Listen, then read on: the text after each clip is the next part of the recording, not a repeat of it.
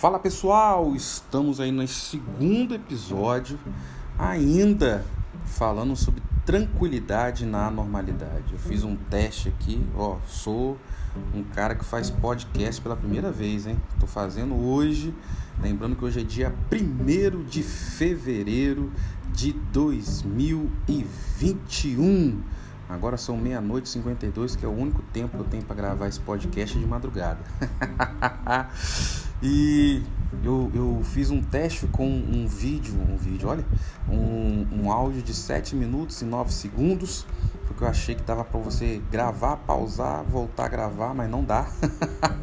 Já percebi aqui que você tem que gravar tudo de uma única vez e aí eu vou estar gravando tudo aí de uma única vez por conta disso. A única coisa que eu tô vendo que dá para colocar aqui é um sinalizador para ver se você quiser colocar um som, alguma coisa que eu tô percebendo aqui, mas não dá depois que para a gravação você mudar.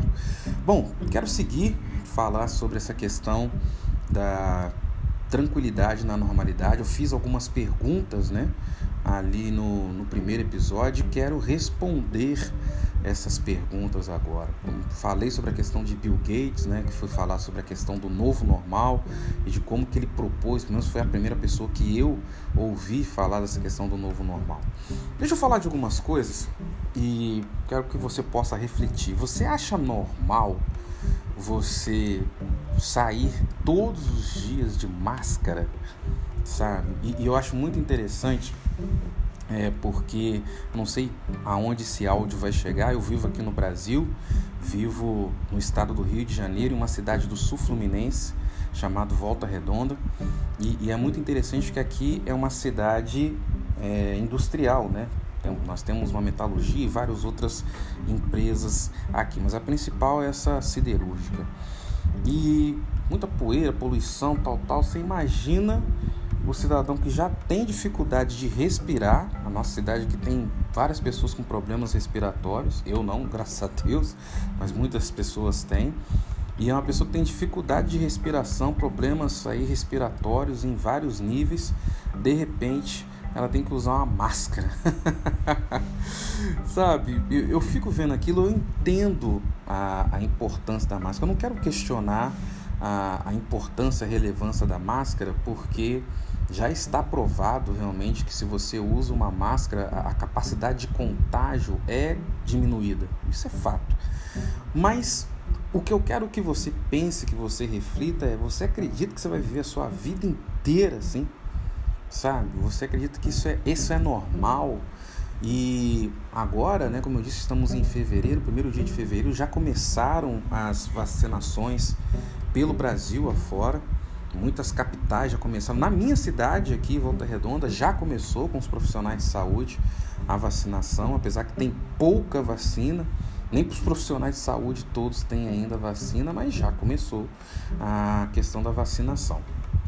E a gente tem que pensar exatamente no que esse novo normal que tentam impor para a gente, ele tenta fazer e tenta colocar para você como algo que você tem que aceitar, como a máscara. Né? Mais uma vez eu quero falar que não quero aqui questionar importância, relevância, questão perspectiva é, científica de contágio que realmente diminui, tal, tal, tal, tal, ok. E nem ir para o outro lado também das, das, teorias de conspiração, né? que você respira novamente a, a questão do gás carbônico que você libera, enfim. Mas eu quero falar dessa questão mesmo prática, né? De da máscara ter virado literalmente um novo acessório.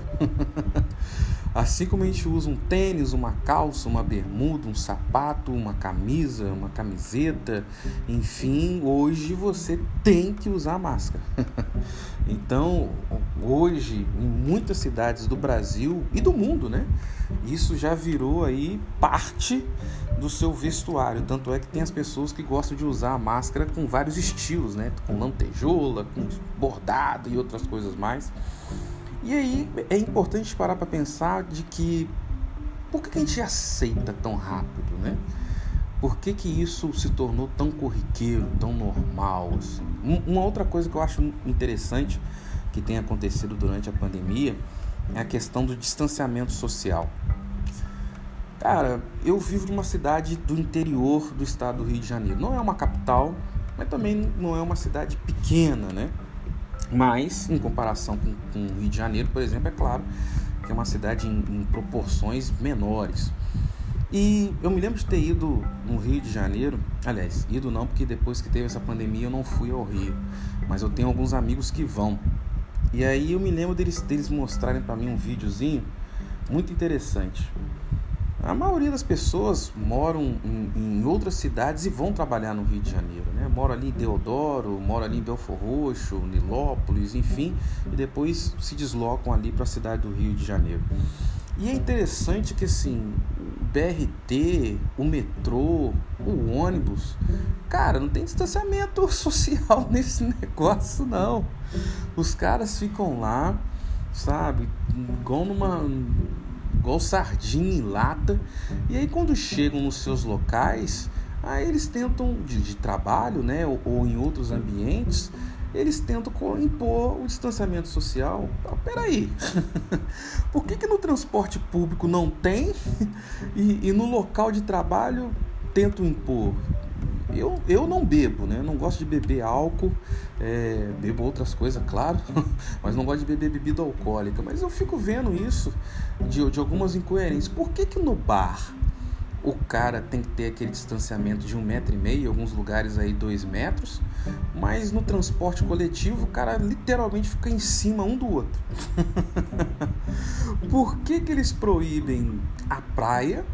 Né, que é um momento de lazer ali e tal, e na igreja o cara, independente se, se ela seja evangélica, católica, né, é, você tem que ter o distanciamento social.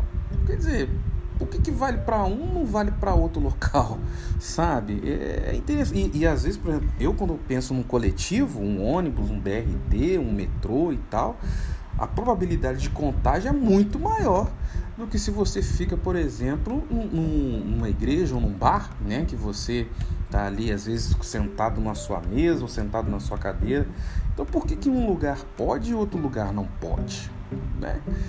É isso que a gente tem que começar a pensar. Ah, Rodrigo, tô pensando aqui, vamos parar com isso aí, vamos quebrar tudo. Não, não é isso que eu quero dizer com você.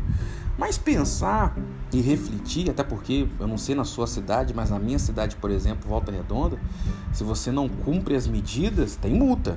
500 reais por pessoa, se, por exemplo, questão da máscara que a gente falou aqui, se você for pego é, andando na rua sem a máscara e aí você realmente não tiver, por exemplo, um, um guarda municipal, um PM for lá e, e te abordar, aqui na minha cidade é 500 reais de multa do CPF do indivíduo, né?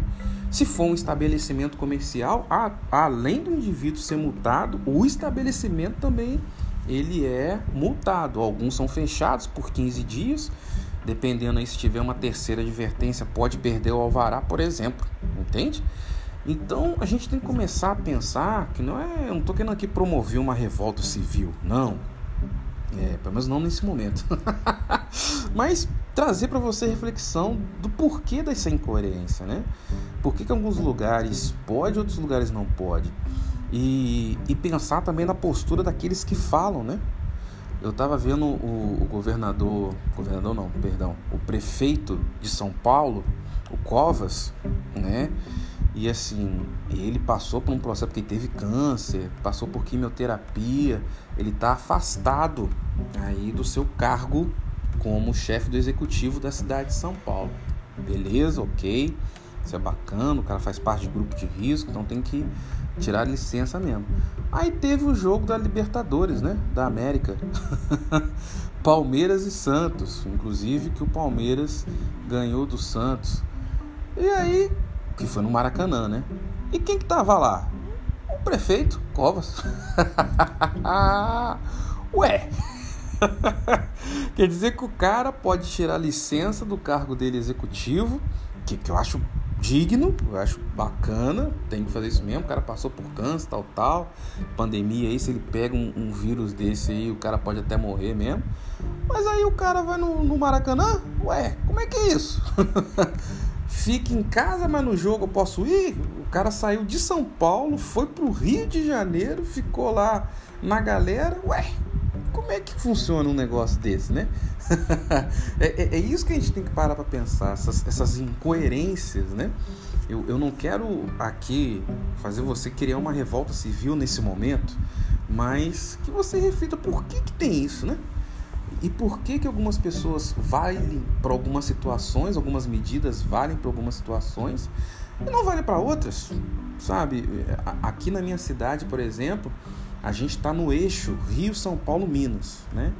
A gente está a um pouco mais de 400 quilômetros de São Paulo, então de carro aí 3 horas e meia, 4 horas você já está em São Paulo. Rio de Janeiro menos, né? Sem trânsito, você com uma hora e meia você já está no centro do Rio de Janeiro. E Minas Gerais, aí se você for para BH, 4 horas, talvez um pouquinho mais, 5 horas, assim, mas 4 horas dá tranquilo, você sai da minha cidade e está em Belo Horizonte, na capital. E aí é, é, muito interessante você ver que existe uma, uma série de outras cidades de volta entre Volta Redonda e essas capitais. E cada uma tem uma medida. Eu me lembro que no auge, no auge, em 2020, da, da pandemia, que um monte de cidades começaram a fazer lockdown, aí eu comecei a perceber, numa cidade X, que agora realmente eu não vou lembrar o nome delas, mas na cidade X o lockdown era total. Não abre comércio, não abre igreja, não abre nada, transporte público para, beleza. Aí do lado, tipo assim, uma cidade que literalmente é do lado, questão de 2, 3 quilômetros, né, da divisa de uma cidade para outra. Aí já pode transporte público, já pode comércio parcial, né? E tem restrição apenas em alguns locais de trabalho. Outra cidade, não, não tem lockdown, o pessoal faz o que tiver que fazer, do jeito que tiver que fazer. Cara, isso é muito interessante você parar para pensar como que no Brasil é, tô falando de cidades, né? Tô falando de estados. De uma cidade para outra, você, no auge da pandemia ano passado, você tinha prefeituras que tinham uma medida totalmente diferente de outra, sendo que cidades próximas uma da outra. Por que isso, né? é, é algo que a gente tem que parar para pensar. E por que aceitar isso? Sabe? Por que achar que isso é normal? Uma coisa que eu, que eu, que eu tirei da minha boca quando eu falo com pessoas, é, é tirar essa expressão novo normal. Isso não é normal. O distanciamento social e o isolamento né, social, que, que é uma coisa que tem sido promovida aí, é, é algo que tem que se parar para pensar. Sabe? Por que, que você tem que ficar isolado da sociedade? Ah, porque diminui o contágio. Isso eu entendo, eu, eu acho legal. E, e eu quero mais uma vez colocar aqui que eu entendo a necessidade de diminuir contágio, não sou contra isso, muito pelo contrário, mas eu quero que você pare e pense, reflita de que estão tentando impor algo que deve ser temporário como se fosse permanente. E isso a gente tem que parar para pensar. Como que nós podemos aceitar que é algo que é temporário? A gente sabe que é temporário. E por que, que a gente está vendo e, e muitas pessoas têm imposto isso como se fosse algo permanente? Eu não quero entrar nem no mérito do superfaturamento que as cidades tiveram em, em muitos lugares, né? De às vezes um, um prefeito decretar calamidade pública, onde ele pode comprar sem muitas licitações, né? Algumas coisas, superfaturar algumas coisas. A gente viu aí alguns produtos, seringas e outras coisas que custavam um preço X, de repente o cara comprava por 5X, né? Falei, peraí, como é que está acontecendo isso, né?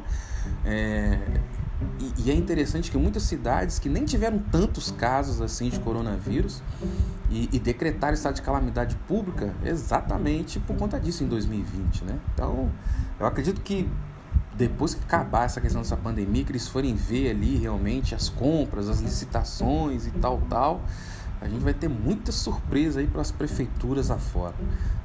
Vide, por exemplo, não a prefeitura, mas o estado do Rio de Janeiro, onde teve no meio da pandemia um governador caçado. né? Então, E, e, e, aonde que foi o rombo? Exatamente na Secretaria de Saúde, né? Secretaria Estadual de Saúde. Então a gente sabe que o governador aqui do Rio de Janeiro foi caçado durante a pandemia, né? Nesse período que devia ter solidariedade, que as pessoas deviam se preocupar mais com algumas questões de saúde pública. Durante esse período foi feito aí a cassação dele por justa causa, claro, porque foi descoberto lá a questão de desvios e outras questões ali também. Então é isso que a gente tem que parar para pensar. Comece a pensar, comece a refletir o, o porquê que algumas coisas acontecem. Sabe? Que não sejamos como vacas indo para o abatedouro. Ah, vamos seguir aqui a linha. E de repente você morre por alguma coisa que você não sabe. E aí você pode perguntar, mas tá, refletir, pensar por quê? Porque é muito mais fácil você mudar, você transformar quando você sabe contra o que você está lutando. E é isso que eu quero que você pare, pense e reflita sobre isso. Beleza? Pegou o manto? Então se cobre. Até o nosso próximo podcast com uma nova temática. Sugira aí pra gente é, novos temas, fique à vontade para sugerir que temos muita coisa boa para a gente poder falar. Um abraço!